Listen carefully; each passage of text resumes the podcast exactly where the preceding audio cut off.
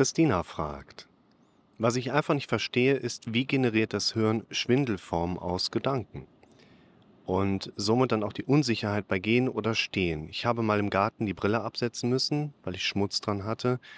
Meine Sehstärke ist ziemlich mies und bin beim Hochkommen dann etwas ausgerutscht und konnte nicht gut sehen und erschrak mich. Seitdem empfinde ich ohne Brille schnell Schwindel. Das ist doch kurios. Und ansonsten bin ich fit. Eventuell könnten Sie das mal erklären, wie so etwas entsteht. Besten Dank für die tollen Videos. Eine gute Frage, die wir auch häufiger schon mal Kontext hatten. Was habe ich falsch gedacht, sodass mein Schwindel vielleicht kommt? In der Regel können wir nicht den falschen Gedanken auf eine anschließende symptomatische Ebene ziehen. Also wir haben das natürlich schon, dass die Leute in bestimmten kontextuellen Situationen was erleben und zack, dann kommt das Problem. Man findet aber, das ist jetzt so ein persönlicher Erfahrungswert aus der Praxis, eigentlich nicht raus, dass jemand, äh, ich sage es mal so sinngemäß, bei keiner Farbe hat er irgendein Problem, aber sobald er sagt lila, zack, Schwindel da, das haben wir eher so nicht. Was wir aber tatsächlich sehen können, ist einerseits, dass bei den Leuten in der Regel immer zu den Schwindelsymptomen eine passende gedankliche Präsenzebene einfach besteht. Das heißt, wenn wir uns auf die Suche begeben, sind da Gedanken da auf der inneren Verarbeitungsebene, die bestimmte Bilder, die Angst auslösen, die letztlich auch Sorgen kennzeichnen, sind da auditive Mechanismen mit dabei. Wir fern in der Regel immer fündig werden, was solche Befürchtungsgedanken letztlich angeht. Und man sollte sich das für die meisten Situationen eben nicht so vorstellen, dass eben ein Schwindel psychischer Natur ist, was bedeutet, dass quasi durch Denken Schwindel entsteht. Das haben wir eher nicht mit dabei. Was wir haben, ist. Komm langsam schon mal hier rüber, die Flut kommt. Was wir dann schon mal haben, ist natürlich, dass ein nachvollziehbarer Mechanismus. Nee, du musst jetzt da rumgehen, zu tief. Nein, da vorne lang, wo unser Damm ist. Was wir dann schon mal haben, ist, dass eine gedankliche Belastung im Sinne von nicht nur Angst- und befürchtungsaffinen Gedanken existiert, sondern sogar regelrecht, die mit Panik nachher verknüpft sind. Und je häufiger solche gedanklichen Muster da sind, desto eher suggerieren wir auch häufiger in unserem Alltag, unserem Gehirn Lebensgefahr. Und immer wenn unser Gehirn Lebensgefahr erkennt, und das tut unser rudimentär und binär denkendes Gehirn eigentlich relativ oft, also unser Gehirn sagt nicht Lebensgefahr ist jetzt irgendwie bei 20 Prozent oder vielleicht auch mal 22, sondern an aus, binäres System. Und in dem Zusammenhang ist eigentlich ein relativ wichtiger Punkt.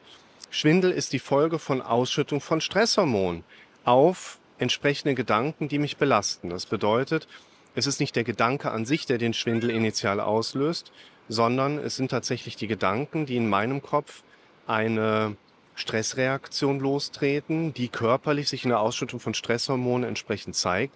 Und darauf aufbauend folgt dann unter anderem neben der Beschleunigung des Herzschlags und auch der Atemfrequenz eine Veränderung im Gefäßquerschnittssystem. Das bedeutet, die Muskeln, die unsere blutführenden Gefäße umgeben, Arterien, die ziehen sich so ein bisschen zusammen. Das stabilisiert den Blutdruck, sorgt zum Überleben oder führt zu einer Überlebensverbesserung, weil die lebenswichtigen Organe nach wie vor gut perfundiert werden, also versorgt werden.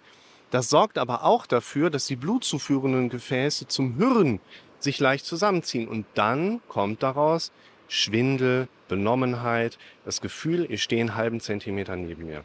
Das heißt, wir können schon sagen, dass die Schwindelsymptomatik mit einer gedanklichen Ebene zusammenhängt, aber nicht der eine Gedanke einen Schwangschwindel auslöst, der andere Gedanke ein Benommenheitsgefühl und der dritte Gedanke macht dann anstatt einen Vor-Zurück-Schwangschwindel einen Links-Rechts-Schwangschwindel. So haben wir das nicht mit dabei. Das bedeutet also für uns auch, in dem Zusammenhang können wir über eine gedankliche Präsenzebene durchaus panikartige Symptome durch die Stresshormonausschüttung erleben.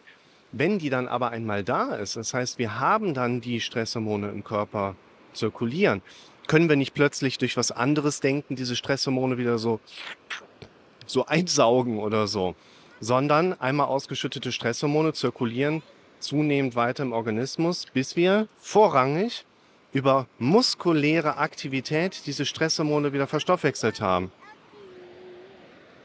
Das ist eine dicke Alge. Und das heißt hier auch, wir haben einerseits den Effekt, dass wir Schwindel erklären können, eben über einen organisch-physiologischen Weg. Das heißt, unser Körper kann Schwindel machen und unser Körper macht das eigentlich auch gut, was er da so macht. Ein zweiter wichtiger Punkt, den du indirekt auch ansprichst, ist, du scheinst Dinge verankert zu haben. Das heißt, bestimmte Situationen sind in deinem Kopf antrainiert, dass dort ein bestimmtes Symptom wie beispielsweise der Schwindel relativ schnell auftauchen kann. Du musst jetzt mal da rauskommen, die Flut kommt, da vorne kommt schon das Wasser rum. Und diese Verankerungsmechanismen stellen quasi gelernte Strukturen deines Gehirns dar, die jetzt immer in einem sehr individuellen Kontext nachvollziehbar sind. Also bei dem einen Patienten haben wir dann irgendwie eine direkte Verknüpfung miteinander, bei jemand anderen haben wir verknüpfbare Gedanken, die Stress auslösen, bei einem dritten haben wir es wieder anders. Das heißt, es ist immer ein sehr individueller Kontext, den wir da haben. Was wir aber sagen können, ist, dass im Kontext dieser Verankerungen oder Fixierungen einfach gelernte Strukturen entstehen. Schau dir mal das Video an. Darum suchst du noch nach deinem Symptom. Da erzähle ich das. Ich spreche auch über so eine Flugzeugmetapher in dem Kontext mit dabei. Und danach wirst du relativ schnell verstehen, du hast Verankerungen, die sind heute da, weil vielleicht gestern dahin trainiert. Vielleicht hast du sie gestern noch nicht so aktiv dahin trainiert, aber du hast gestern auch noch nichts anderes trainiert, was an der Stelle dann anstelle dessen da sein sollte. Und ein ganz wichtiger Punkt ist auch, wir haben häufig die Angst davor, wir könnten kein glückliches Leben leben, weil wir diese Symptome haben. Häufig sind die Symptome an sich, ich sag mal so ein Schwindel, der ist ja ein eigentlich, ist ja abgeklärt auch bei dir, vollkommen ungefährliches Phänomen. Das hindert dich doch nicht am Überleben in der Situation. Das heißt, auf einer körperlichen Ebene ist dieses Schwindelphänomen eigentlich relativ egal. Und die Problematik, die daraus resultiert, kommt eben nicht aus dem Symptomschwindel an sich, sondern aus der Bewertung von dir in Bezug auf das Phänomen. Das heißt, das eigentlich Problematische ist eben nicht der Schwindel, sondern das Problematische ist, dass du ein Symptom hast, was dein Kopf sehr negativ, sehr dramatisch bewertet. Langsam.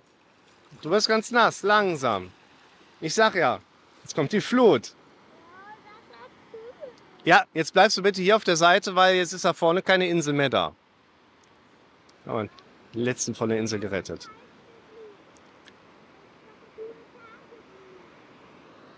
Das heißt, du darfst auch ein hohes Maß an Reflexion entwickeln, was deine Bewertungen angeht. Du hast es ja in deiner Nachricht oder in deinem Kommentar auch geschrieben. Und ich habe mich erschrocken, ich erschrak.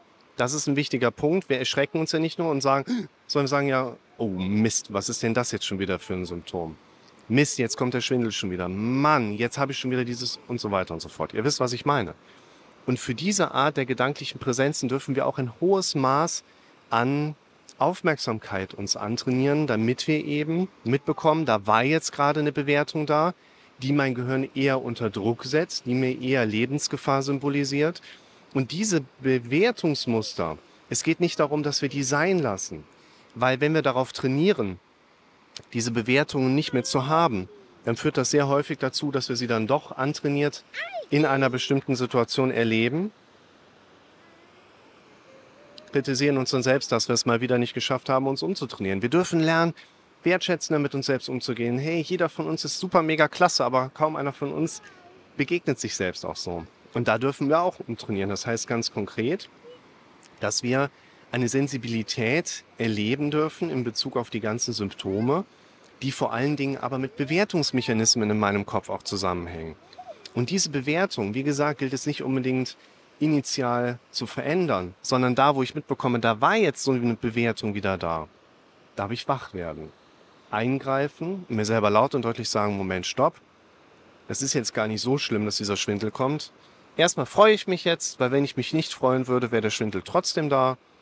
Und die anderen Bewertungsmechanismen, die inhaltlich jetzt natürlich noch zu definieren sind, ergeben sich natürlich aus der individuellen Belastungszone. Aber du weißt, was ich meine.